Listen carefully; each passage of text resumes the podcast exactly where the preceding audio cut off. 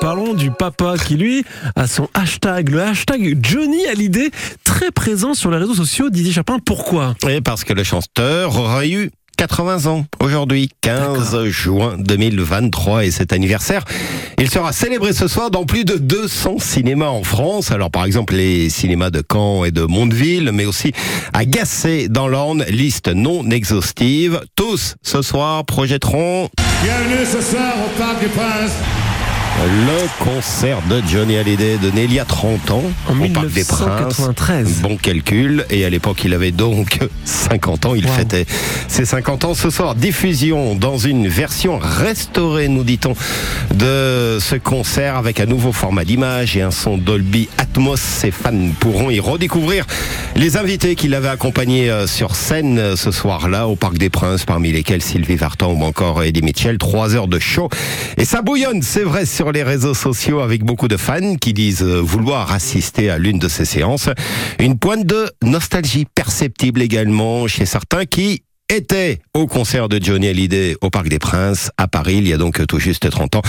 Perceptible également cette nostalgie chez ceux qui ont assisté au dernier concert de Johnny Hallyday au Zénith de Caen. Là, c'était le 2 décembre 2015. Quasiment deux jours, euh, deux ans, jour pour jour, avant, avant donc son décès le 5 décembre 2017.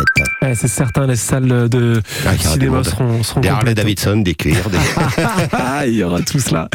Beaucoup de commentaires également après la présentation de Jean-Marc Furlan, le nouvel entraîneur du SMC. L'homme réputé pour son franc-parler, sa casquette à l'envers, son caractère parfois volcanique. La vidéo de son arrivée hier à la conférence de presse a donné le ton. Elle a beaucoup amusé les internautes également avec Jean-Marc Furlan, alors entouré de Pierre-Antoine Capton et Olivier Piqueux, les deux principaux dirigeants du Stade Malherbe. Il a une casquette à l'endroit. Voilà, Déjà. Important. Je, je l'ai mis à l'endroit parce que Monsieur Capton, il m'a dit je veux pas te le voir à l'envers. Et aussi pas de doigt d'honneur, s'il te plaît. Voilà, doigt d'honneur. Pourquoi doigt d'honneur? Allusion à ce qui lui a coûté son dernier poste d'entraîneur, c'était à Auxerre. Il avait adressé un doigt d'honneur au public lors d'un match à Clermont. Hier, euh, il a souvent montré ses mains avec les bras, les droits, les doigts, je vais y arriver, croisés. Hein, C'est-à-dire qu'il fait bien attention maintenant aux majeurs, bien alignés. Parmi les réactions sur les réseaux sociaux, un supporter s'interroge, pose d'ailleurs une bonne question. Est-ce qu'il sera suspendu pour ses premiers matchs Ah, avec oui, Caen Parce qu'à l'époque, il avait pris quatre matchs de suspension, dont un avec sursis. Euh, je vous avoue humblement, j'ai cherché, j'ai pas trouvé la réponse. Donc, Non, mais c'est une voilà. vraie question. pose la question au club. Absolument, sinon euh, le personnage semble vraiment plaire aux supporters hein, quand on regarde les commentaires.